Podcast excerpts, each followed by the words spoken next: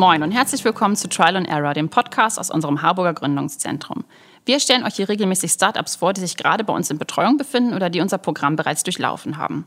Zum einen, damit ihr sie auf dem Schirm habt, sei es als Investor in Accelerator, Journalistin und so weiter und so weiter. Und zum anderen, damit andere Teams von den interviewten Startups lernen können, wie sie was angegangen sind, welche Fehler sie dabei gemacht haben und so weiter. Und es ist natürlich einfach interessant zu hören, welche Ideen diese Teams verfolgen und wie es ihnen damit bisher ergangen ist. Heute sitzt mir Lena, Co-Founderin von Iomatic, gegenüber. Natürlich mit Abstand, Schnelltest vorher, allen Pipapo. Umso mehr freue ich mich. Schön, dass du da bist, Lena. Hallo. Hi Laura, ja, ich freue mich auch sehr. Wir legen direkt mal los. Wie erklärst du denn auf einer Familienfeier, was Iomatic macht? Also, da ich letzten Mittwoch erst von meinem Opa gefragt wurde, was wir eigentlich machen, kann ich das eigentlich ganz gut wiederholen. Opa sage ich eigentlich, ähm, dass wir vorhersagen, wann eine Maschine ausfällt. Und das machen wir, indem wir die Sensordaten von Maschinen nehmen, auslesen, analysieren und anhand dessen dann eben Vorhersagen treffen über den Ausfall. Und wenn du mit jemandem sprichst, der so ein bisschen mehr oder die ein bisschen mehr im Thema ist? Dann erkläre ich eigentlich immer so die drei Stufen, die es in der Wartung aktuell gibt. Die erste Stufe ist, dass man einfach auf Hand oder anhand von Erfahrungen sagt, okay, ähm, nach 300 Stunden muss diese Maschine gewartet werden oder nach einer bestimmten Anzahl an Stunden muss der Motor ausgetauscht werden. Die zweite Stufe ist dann, dass man Anomalieerkennung macht. Ich weiß nicht, ob du das kennst. Also man versucht eben äh, in, anhand dieser Daten Fehler in den Daten zu entdecken, also irgendwas, was nicht mehr ganz normal aussieht. Das Problem dabei ist, ähm, dass in dieser Stufe immer noch ein Experte entscheiden muss, was am Ende passiert, weil man weiß ja nur, irgendwas ist nicht mehr normal. Aber heißt das jetzt, ich muss was machen, ich muss zur Maschine hin und sie warten? Und was wir eigentlich machen, ist, dass der der Experte sitzt bei uns im System. Also wir versuchen, diese Entscheidung dem Experten abzunehmen und eine vollautomatische Lösung anzubieten, die darüber entscheiden kann, ob die Maschine jetzt gewartet werden muss oder nicht. Welche Anwendungsbereiche fokussiert ihr da? Für uns ist eigentlich die Produktionsbranche super spannend, weil ähm, überall, wo ein hoher Produktionsdruck herrscht und Maschinen 24-7 laufen, da ist es einfach unfassbar teuer, wenn diese Maschine dann ungeplant ausfällt. Also da kann man wirklich auf den Sekundenzeiger äh, gucken und es ja, kostet einfach extrem viel Geld. Und das ist für uns natürlich super spannend, dann in diesem Bereich die ähm, Ausfälle vorherzusagen. Besonders die Automobilbranche ist hier ganz spannend, weil da ist der Produktionsdruck aktuell, glaube ich, ziemlich groß. Ähm, und das, also das ist für uns spannend. Dann ähm, ist für uns das Thema erneuerbare Energien und Windkraftanlagen äh, für uns sehr spannend, weil das sind einfach ja super große Maschinen, da ist unheimlich viel Technik verbaut, da kann auch viel ausfallen und die Wartung ist einfach unheimlich ähm, ja, aufwendig, weil gerade jetzt, wenn man an Offshore denkt, wenn da mal jemand hinfahren muss und dann im schlimmsten Fall fährt er dahin, untersucht das Windrad und es ist gar nichts passiert und das ist gar nichts los. Ähm, und genau, das wollen wir verhindern. Da wollen wir den Leuten eine gute Unterstützung bieten. Und ähm, ja, von daher ist das auch noch spannend. Und tatsächlich Schifffahrt. Ähm, das ist noch nicht so ähm, alt oder der Gedanke ist recht neu, aber wir haben einfach gemerkt, so ein Schiff, das besteht nur aus Maschinen und die Crew, die darauf, ähm, die da mitfährt und für die, die sind nur mit Wartung zu, äh, beschäftigt sozusagen. Und deswegen ähm, ja, ist der Bereich der Schifffahrt für uns auch super spannend. Und welche Kundinnen und Kunden schweben euch da so vor? Also habt ihr schon welche oder welche plant ihr so anzusprechen sozusagen? ähm, also wir haben tatsächlich schon welche und ähm, auch fast alle aus den Bereichen, die ich gerade genannt hatte. Also ähm, wir arbeiten zum Beispiel mit einer Reederei zusammen, um da eben ähm, ja die Wartung effizienter zu gestalten der Schiffe ähm, dann mit einem Windpark arbeiten wir zusammen. Dann haben wir einen Maschinenbauer aus äh, Lübeck, mit dem wir zusammenarbeiten. Und äh, in der Automobilbranche haben wir jetzt auch Fuß gefasst. Wie hat sich dann so durch die Corona-Pandemie euer Business verändert? Gab es da Auswirkungen? Äh, ja, auf jeden Fall. Das war schon, das war, also wir haben ja letztes Jahr im Januar Iomatic gegründet. Das war gerade noch so der letzte Monat, wo irgendwie alles normal war. Und dann im März standen wir da und es ging ja echt gar nichts mehr. Und das hat man einfach gemerkt. Also alles an Veranstaltungen. Wir hatten uns damals für Messen angemeldet. Wir hatten uns für richtig coole Veranstaltungen angemeldet, wo wir uns auch echt gefreut hätten, wenn die stattgefunden. Äh, wir haben uns mit Kunden verabredet und das ist ja dann alles quasi quasi von einem Tag auf den anderen abgesagt worden. Und ähm, ja, alles ging dann nur noch über Zoom, über Teams, über ja, was auch immer. Ähm, also das hat man extrem gemerkt, dass man einfach den Kunden nicht mehr persönlich getroffen hat. Was ich am Anfang tatsächlich ziemlich schwer fand, ähm, da dann auch so Vertrauen aufzubauen. Mittlerweile haben sich irgendwie alle dran gewöhnt und das ist kein Problem mehr ja, dann solche ganz einfachen Sachen wie bei allen anderen wahrscheinlich auch Homeoffice. Also wir waren gar nicht mehr im Büro und gerade natürlich in so einer Anfangsphase, wo man irgendwie als Team auch noch mal sich noch ja, finden muss oder sich noch weiter kennenlernt, ähm, ist es ja eigentlich ganz schön oder wäre es ganz schön gewesen. Ähm, von daher, ja, also ich glaube, mit äh, teilweise äh, Teammitgliedern von uns, die habe ich noch nie gesehen. Aber trotzdem habe ich das Gefühl äh, tatsächlich, dass ich sie schon gut kenne. Also irgendwann hat man sich an das Remote-Arbeiten dann auch einfach gewöhnt. Ja, und ähm, würdest du sagen, ihr hattet richtig Ausfälle dadurch? Also würdest du auch sagen, ne, ihr habt dadurch auch Kunden verloren dann letztlich? Oder würdest du sagen, ihr konntet das ganz gut auffangen dann mit den ganzen digitalen Pipapo? Nee, tatsächlich, also am Anfang war es richtig schwer. Also da hatten wir auch wirklich, da hatten wir Gespräche, das lief alles super gut und dann kam auf einmal die Meldung, hey, unser Budget wurde einfach gestrichen, aktuell ist es so unsicher. Auch wenn das, was wir anbieten, natürlich ähm, extrem innovativ ist, die Digitalisierung vorantreibt, aber das spielte dann in dem Moment gar nicht so eine große Rolle. Das war, da war einfach kein Budget, was äh, ja, was die Unternehmen zur Verfügung hatten. Und von daher, das haben wir richtig doll gemerkt. Also gerade letzten Sommer war das schon echt tough. Ähm, aber ja, man nimmt es so, wie es kommt. Man muss sich irgendwie weiterentwickeln. Und ähm, mittlerweile merke ich auch wieder, dass es losgeht und besser wird. Okay. Und Bezug, in Bezug auf euer Team hast du das Gefühl, meintest ja schon, ne, dass du das Gefühl hast, so, dass, das habt ihr auch ganz gut aufgewogen, diese Zeit. Also ihr habt trotzdem Zusammenhalt im Team, es läuft gut und so. Und, ähm ja, absolut. Also mein Team äh, oder unser Team, das ist echt mega toll. Ich freue mich jeden Tag, wenn ich mit denen zusammenarbeiten kann und jeder Einzelne bringt so einen wertvollen Input. Ähm, das haben wir, glaube ich, echt gut gemacht und wir haben dann halt eben viel diese Videocalls genutzt, aber dadurch dann auch, also ich glaube, wir konnten das gut auffangen, ja. Also ich habe das Gefühl, wir haben super, super Teamzusammenhalt. Ja, und du meinst, ihr habt das echt gut gemacht. Hast, wie habt ihr die gefunden? Also habt ihr da irgendwie einen Tipp für Leute, die Teammitglieder suchen?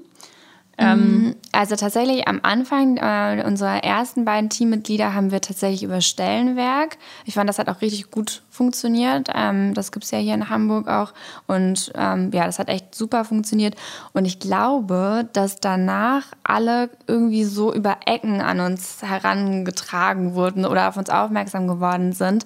Und das fand ich auch total schön. Also ich habe auch oft schon von anderen gehört, dass sie sich nicht so sicher sind, ob vielleicht auch Freunde von Freunden oder sowas, ob das eine gute Idee ist. Aber tatsächlich für uns klappt das super, weil man ja dann schon so ein anderes Vertrauen auch direkt hat. Man weiß, okay, wenn das jemand empfohlen oder wenn die oder denjenigen, ähm, wenn er empfohlen wurde, dann ja, ist das meistens gut. Also es klappt super. Und ja. Schön. Und ähm, nochmal ganz zum Anfang zurück. Wie ist die ursprüngliche Idee zu Iomatic denn entstanden? Also nach meinem Bachelorstudium ähm, im Bereich Psychologie wollte ich in der IT arbeiten, weil ich ähm, im Psychologiestudium die Statistik so toll fand. Also das, was alle irgendwie gehasst haben, fand ich super. Und ähm, ich habe dann hier in Hamburg im ZAL, uh, Zentrum für angewandte Luftfahrtforschung, äh, angefangen zu arbeiten in einem IT-Startup. Und da habe ich dann auch direkt Dario kennengelernt, unseren CTO, unseren Co-Gründer wir waren von Tag eins da irgendwie ein Team. Ich weiß noch, wie ich so in den Raum reingekommen bin und er hat mich irgendwie so voll freundlich in Empfang genommen und mir Sachen erklärt. Also ja, mit ihm habe ich mich direkt total gut verstanden.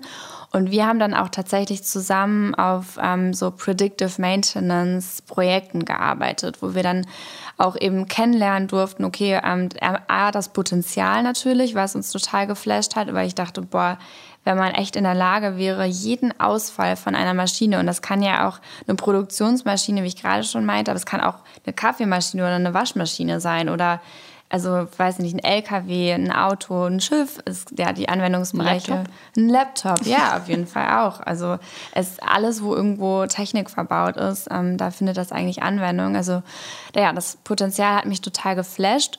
Und dann habe ich aber auch gemerkt, okay, da gibt es schon noch viele Dinge, die dafür sorgen, dass es dann irgendwie nicht so eingesetzt wird oder dass nicht wirklich Vorhersagen stattfinden können oder dass ja der Kunde am Ende auch nicht wirklich glücklich damit ist, ähm, was er dann so bekommt. Und dann haben Dario und ich auf dieser Idee ein bisschen weiter noch rumgekaut und hat uns nicht so wirklich losgelassen. Ja, und ich weiß gar nicht mehr, wer es dann gesagt hat. Ich glaube fast ich. So, hey, oder wir machen mal unser eigenes Unternehmen. Ähm, ja, das äh, ist dann irgendwie so entstanden. Und genau, dann haben wir letztes Jahr Iomatic gegründet. Wie habt ihr dann euren dritten Gründer sozusagen gefunden? Wie kam der dann mit an Bord? Ja, tatsächlich ist Felix, äh, unser CFO, ist mein Partner. Und äh, das war total spannend, weil das war überhaupt nicht geplant. Also Dario und ich hatten, ja, es ist echt, es ist wirklich so. Ähm, der Dario und ich haben dann irgendwie darüber gesprochen und auf der Idee rumgekaut. Und Felix hat das natürlich alles mitbekommen. Und ähm, Felix arbeitet viel ähm, ja, an der Börse und kriegt da ganz viel so die Entwicklung mit und weiß natürlich, dass Digitalisierung oder auch beziehungsweise ähm, die Bewegung der künstlichen Intelligenz super, ähm, super, ja, schnell ist und wichtig ist und dass es, ähm, dass da viel Potenzial liegt einfach. Und dann haben sich irgendwie da wollte ich mich mit Dario treffen und dann haben sich Felix und Dario aber auch dann gesehen und irgendwie waren wir so zu dritt dann in einem Raum und es hat sich so direkt so richtig, richtig angefühlt. Also wir wussten irgendwie, die beiden haben sich sofort super verstanden und ähm, ja, wir haben uns alle so gut ergänzt. Also jeder hat irgendwie so seine eigene Kompetenz mit reingebracht, dass wir da saßen und dachten, ey, wir drei wären doch eigentlich ein super Team, wollen wir das nicht machen? Und äh, genau, so stand das Team dann fest. Und woran erinnerst du dich so am meisten, wenn du so an die Anfangsphase zurückdenkst, als es dann losging? Äh, ich glaube, was mir so da als erstes in den Sinn kommt, dass wir uns so unfassbar krass weiterentwickelt haben. Also wenn ich irgendwie an die Lena und an den Dario und an den Felix denke, die wir waren, ja, vor jetzt anderthalb Jahren, ich habe das Gefühl, das sind ähm, ja, das, da liegen Welten dazwischen. Also wir haben uns, wir sind so mit unseren eigenen Aufgaben, aber auch als Team gewachsen. Ähm, das ist schon echt cool. Und ich denke natürlich, ich denke auch ein bisschen daran, wie anstrengend es war, definitiv. Natürlich dann auch so mit Corona und man stand da wirklich und hatte irgendwie nichts und musste sich so alles aufbauen. Ähm, das auf jeden Fall.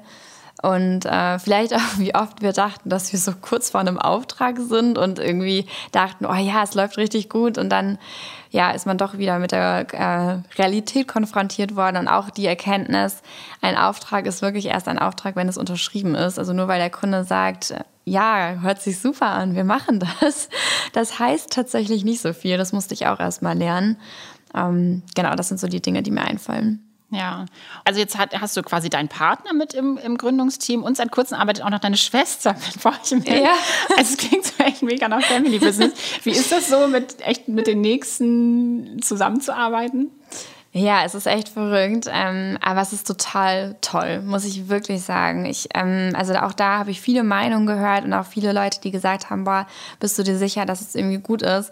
Aber ich weiß nicht, ob ich einfach nur Glück habe, aber es, es, es klappt super. Also was ich total schön auch finde, ist, ähm, dass Felix natürlich auch ganz viel, oder er kriegt ja alles mit. Und ansonsten, ich weiß nicht, ob du das kennst, ist es ja auch manchmal schwierig, dem Partner so alles von der Arbeit zu erzählen und ihn so mitzunehmen, dass er so einen Eindruck hat von dem, was man eigentlich alles erlebt. Und das ist natürlich bei uns so, dass es 100% der Fall ist, wenn man ganz genau weiß, irgendwie, was der andere gerade durchlebt. Das ist total schön, finde ich. Und ähm, wir kriegen da die Trennung so zwischen Privat und, ähm, und Business auch wirklich echt gut hin. Und ich glaube tatsächlich, die Gemeinsamkeit zu der Arbeit mit Felix und mit Anna, meiner Schwester, ist auch, dass wir jeweils auch vorher immer ein gutes Team waren. Also Felix und ich waren schon vorher irgendwie ein Team. Wir haben viel zusammengestemmt. Wir haben auch tatsächlich auch schon vorher zusammengearbeitet, weil der Felix hat mit 18 schon sein erstes Unternehmen gegründet, was uns natürlich jetzt auch bei Iomatic total geholfen hat. Und da habe ich dann dann schon sozusagen mit ihm auch immer gearbeitet. Deswegen sind wir jetzt auch nicht ganz ins kalte Wasser gesprungen. Also wir wussten schon, dass wir das auch gut können. Und mit Anna ist es fast ein bisschen ähnlich. Wir haben zwar nicht wirklich zusammengearbeitet, obwohl sie hat tatsächlich für das äh, Unternehmen damals von Felix auch teilweise schon was gemacht. Aber Anna und ich waren auch vorher einfach schon so im normalen Leben einfach ein Team und jetzt sind wir es halt auch bei der Arbeit. Also ich wusste bei beiden schon, okay, ich kann einfach gut mit denen zusammenarbeiten. Ob das jetzt irgendwie bei einer Herausforderung im Privaten ist oder im Beruflichen, finde ich, macht da gar nicht so einen Unterschied. Also unterm Strich finde ich es sehr schön. das ist doch super, wenn man das sagen kann. Ähm, was bedeutet es für dich ganz persönlich, in einem Startup zu arbeiten? Hm, Freiheit, definitiv. Also das ist auch eine Sache, die ich wirklich nicht missen möchte. Es ist einfach, ich habe am Anfang immer gesagt, es fühlt sich so an wie ein eigenes Uni-Projekt. Also du kannst halt alles so machen, wie du das möchtest. Und es gibt irgendwie nichts, was dich ausbremst. Du kannst wirklich Vollgas geben. Du musst keine Anträge irgendwie schreiben, um erstmal Budget zu bekommen. Du musst dich nicht absprechen. Klar muss man sich mit seinen ähm, Teamkollegen jetzt absprechen, aber so von oben gibt es quasi so kein Limit mehr. Und das finde ich, ähm, finde ich total schön. Ähm, ja, also Freiheit definitiv, Verantwortung auch auf jeden Fall, gerade natürlich, wenn das Team wächst, weil uns ist auch total wichtig, also uns Gründern ist es auch enorm wichtig, einem ja, ein Arbeitgeber zu sein, wie man sich das halt früher so gewünscht hätte. Ähm, von daher ist ja uns ist natürlich irgendwie total wichtig, dass unsere ähm, Teammitglieder da glücklich sind, dass die das Gefühl haben, dass sie gewertschätzt werden, so all diese Dinge. Also definitiv auch Verantwortung. Mm, wahrscheinlich auch ein bisschen Druck. Das muss ich, das ist einfach so. Ich glaube, wenn man das, ähm, ich glaube, das geht jedem Gründer gleich, weil du weißt einfach, wenn ich jetzt nicht leiste und wenn ich jetzt nichts mache, dann, dann passiert hier halt auch nicht wirklich was. Ne? Also du musst einfach immer ähm, performen und das ist schon auch auf jeden Fall ein Druck, der damit einhergeht. Hm. Was würdest du sagen? Wie, wie, wie sieht deine Arbeitswoche aus? Was für so? Oh, ich kann es gar nicht so sagen, weil also natürlich so richtig aufhören dran zu denken, tue ich selten, selten. Also ich habe jetzt so nach anderthalb Jahren mal angefangen zu versuchen, mir auch mal am ein Wochenende ein Wochenende sein zu lassen oder ein Feiertag ein Feiertag sein zu lassen. Das konnte ich vorher gar nicht. Und ähm, auch jetzt fällt es mir abends auch echt noch schwer. Klar, das ist natürlich ein es fällt mir natürlich, oder ich bin, werde sehr verleitet, mit Felix dann abends nochmal irgendwie über die Arbeit zu reden und da dann den Cut hinzukriegen, das ähm, erfordert schon irgendwie auch ein bisschen Disziplin. Aber ja, also ich arbeite schon viel. Aber was man natürlich auch sagen muss, ich habe natürlich dann auch mal solche Freiheiten wie, keine Ahnung, wenn mir einfällt, oh, morgen ist ja ein Feiertag, dann gehe ich jetzt um 12 Uhr nochmal eben einkaufen. Das kann man natürlich sonst nicht. Oder ein Arzttermin oder irgendwie solche Dinge. Aber ähm, ja, von daher, also ich versuche ähm, von Montag bis Freitag von, keine Ahnung, morgens um 8, 9 bis irgendwie vielleicht dann so 20 Uhr da meine Hauptzeit reinzulegen. Aber manchmal geht es dann halt auch drüber. Ich glaube, das lässt sich nicht vermeiden. Und gibt es was, worauf du verzichten könntest im Startup-Leben, im Startup-Arbeiten? Mm, ich glaube tatsächlich nicht. Also also natürlich gibt es immer wieder Termine, wo ich auch morgens schon sage, boah, ich bin froh, wenn der Tag rum ist oder wenn dieser Termin rum ist. Aber ich glaube, wenn man darauf verzichten würde, würde man ja auch nicht so wachsen oder sich nicht so weiterentwickeln. Also ich habe das Gefühl, dass natürlich gerade die Termine, wo ich im Vorwege sage, ha, da äh, muss ich jetzt ein bisschen die Zähne zusammenbeißen oder das ist jetzt nicht so ein schöner Termin oder so, dass da, also da gehe ich dann immer gestärkt raus. Und von daher Nee, klingt jetzt blöd, aber ich, also mir fällt nichts ein, worauf ich verzichten würde. Hast du irgendeine Art von Vorbild? Ähm, das ist nicht eine spannende Frage. Die wurde mir tatsächlich letzte Woche auch schon gestellt. Also was ich ähm, oder Role Model, wie man jetzt sagt. Ja, ja. Also tatsächlich habe ich keinen oder fällt mir nicht eine Person ein, wo ich sagen würde, okay, ich möchte genauso sein wie diese Person. Ich suche mir halt eher immer so einzelne ähm, Parts oder Facetten von Leuten, wo ich sage, boah, so wie die Person das macht oder mit dieser Situation umgeht oder in diesem Bereich sich verhält, finde ich mega cool. Und das habe ich schon. Mhm. Tatsächlich ist ein Vorbild von mir echt meine Mom, also meine, meine Mutter, weil sie einfach ähm, so eine gewisse, also sie ihre Art zu leben und ihre, ihre Einstellung dem Leben gegenüber so positiv und so mit so viel Leichtigkeit. Das finde ich total schön, weil ich glaube, das ja, macht das Leben einfach schöner und leichter. dann dann ist tatsächlich, also ich weiß gar nicht, äh, das war mir auch am Anfang gar nicht so bewusst, das ist vielleicht ein Vorbild für mich, aber tatsächlich Angela Merkel. äh, ja, das ist echt total verrückt. Aber wenn ich, also wenn ich darüber nachdenke, okay, was ist irgendwie eine starke Frau, die dir so in den Kopf kommt, die auch mal wo sie, obwohl sie weiß, dass sie jetzt wahrscheinlich etwas sagt oder etwas macht, was ihr ganz viel Gegenwind ähm, ein bringen wird, dann steht sie halt irgendwie trotzdem dazu und bleibt bei ihrer Meinung und sie bleibt sich, ähm, bleibt sie selber. Das finde ich irgendwie tatsächlich so, also es ist gar nicht so politisch, sondern einfach so von der Persönlichkeit her, ähm, finde ich das tatsächlich sehr, sehr beeindruckend. Und dann, das hatte ich dir, glaube ich, schon mal gesagt, wir hatten mal telefoniert und da hatte ich dir schon mal erzählt von dem Podcast ähm, von Ann-Kathrin Schmitz Baby Gut Business. Ähm, das, da finde ich tatsächlich die an Katrin Schmitz auch irgendwie eine Art Role Model, weil sie total sie selber bleibt, aber trotzdem ähm, ein totales Expertenwissen hat und ja, so diese Mischung zwischen man ähm, ist weil man hat super viel Know-how und man ist Experte in einem Bereich und unheimlich kompetent, aber verliert irgendwie so den Witz nicht und ist trotzdem noch humorvoll und ähm, bringt so eine gewisse Leichtigkeit mit. Das finde ich, macht sie echt gut. Dazu passt irgendwie so ein bisschen meine nächste Frage. Wie stehst du denn zu dem ganzen Thema Empowerment unter Gründerinnen? Also ähm, du bist ja jetzt in der Branche unterwegs, die echt noch ziemlich männerdominiert ist. Mhm. Ähm, wie stehst du dazu? Ich glaube, du hast letztens auch einen Vortrag gehalten bei einer Veranstaltung, wo junge, junge Mädchen waren. Ja, Irgendwie. Was genau. hast du, habe ich bei LinkedIn gesehen. Ja, genau. Ich bin ähm, tatsächlich Botschafterin für das Programm Pro Technikale. Die sitzen auch im Zahl, daher kenne ich die. Und das ist ein Programm, was ähm, Schülerinnen nach dem Abitur die Möglichkeit gibt, über ein Jahr ihre Leidenschaft für Technik zu entdecken. Das finde ich halt mega cool, weil tatsächlich ähm, war es auch bei mir selber so, dass ich in meiner Jugend und auch in der Schulzeit oder so, ich hatte gar keinen Bezug zu Technik. Also, dass ich jetzt hier mal äh, zehn Jahre später in der Technik oder in der IT arbeite, hätte ich niemals gedacht.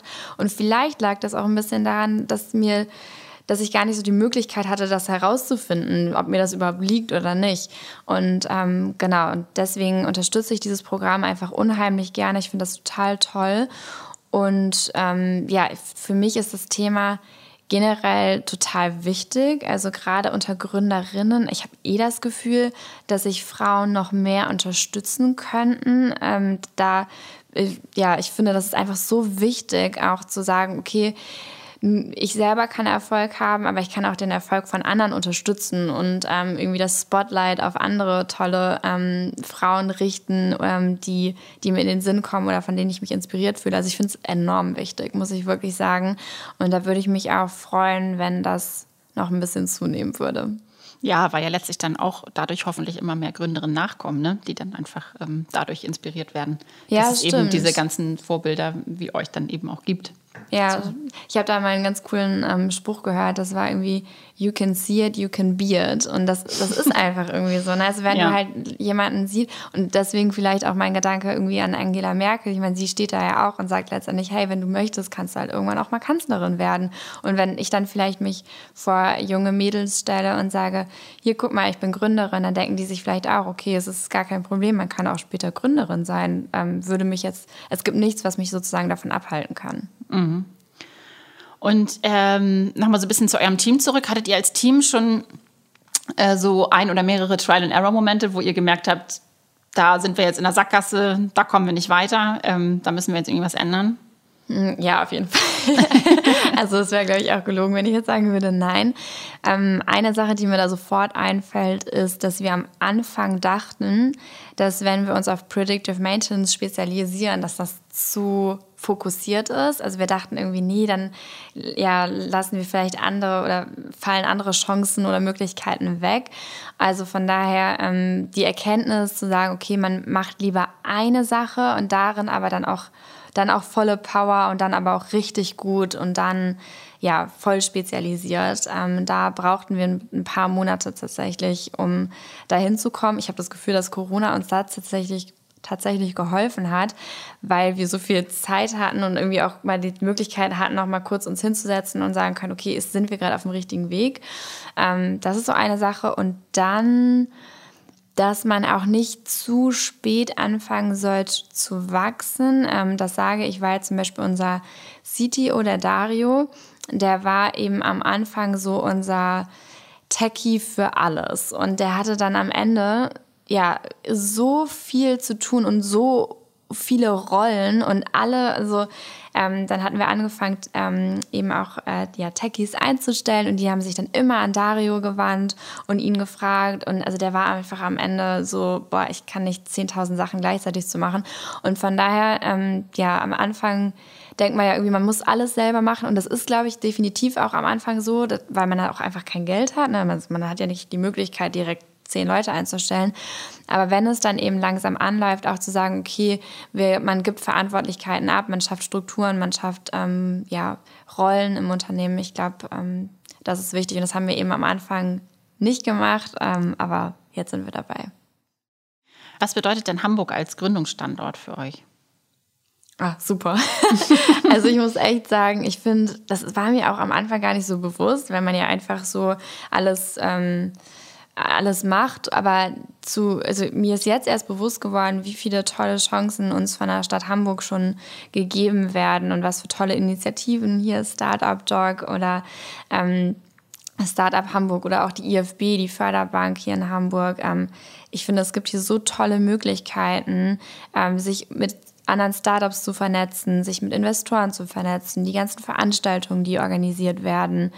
Also ich habe das Gefühl, wir haben hier echt ein ähm, total tolles Netzwerk an Leuten, denen es wichtig ist, ähm, die Startups in Hamburg zu fördern. Und ich finde, diesen Support merkt man auch. Also zumindest ich merke ihn enorm. Und das finde ich total schön. Ähm, und wie sehen eure nächsten Pläne so aus?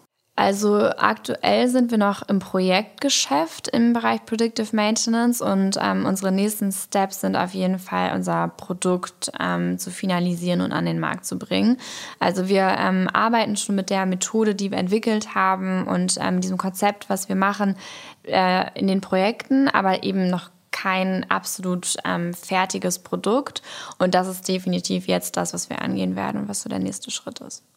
Und finanziell, ähm, wie finanziert ihr euch momentan und wie sehen da so eure nächsten Steps aus?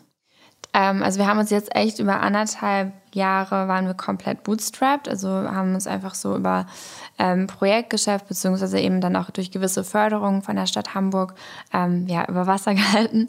Und ähm, ja, jetzt langsam läuft eben das Projektgeschäft aber immer, immer, immer besser an.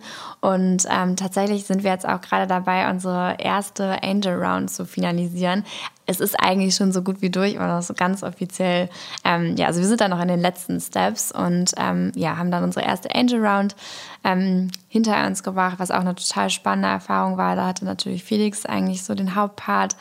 Und ähm, ja, genau, das, äh, und dann könnte ich mir vorstellen, dass wir dann vielleicht in einem Jahr oder in zwei Jahren nochmal so eine Finanzierungsrunde auch machen werden. Das klingt sehr vielversprechend. zum, äh, zum, Ende ähm, so die Klassikerfrage. Wo steht denn Iomatic in fünf Jahren? In fünf Jahren sind wir gewachsen noch weiter. Dann sind wir auch ein internationales Unternehmen. Und in fünf Jahren verbindet jeder den Begriff Predictive Maintenance mit Iomatic. Das klingt nach großartigen Plänen. Ähm, viel Erfolg für dein Team und dich dabei. Ähm, danke. danke. Lena, dass du heute bei uns warst. Ja, sehr gerne. Vielen lieben Dank äh, für die Einladung. Euch anderen, cool, dass ihr reingehört habt. Für die nächste Folge kann ich euch schon verraten, dass wir mit unseren erfolgreichen Gründerinnen fortfahren. Das nächste Mal wird Anne Lamm von Traceless bei uns sein. Das Startup hat eine komplett abbaubare, nachhaltige Plastikalternative entwickelt. Seid gespannt, folgt uns, dann verpasst ihr keine Folge. Bis dann, wir hören uns.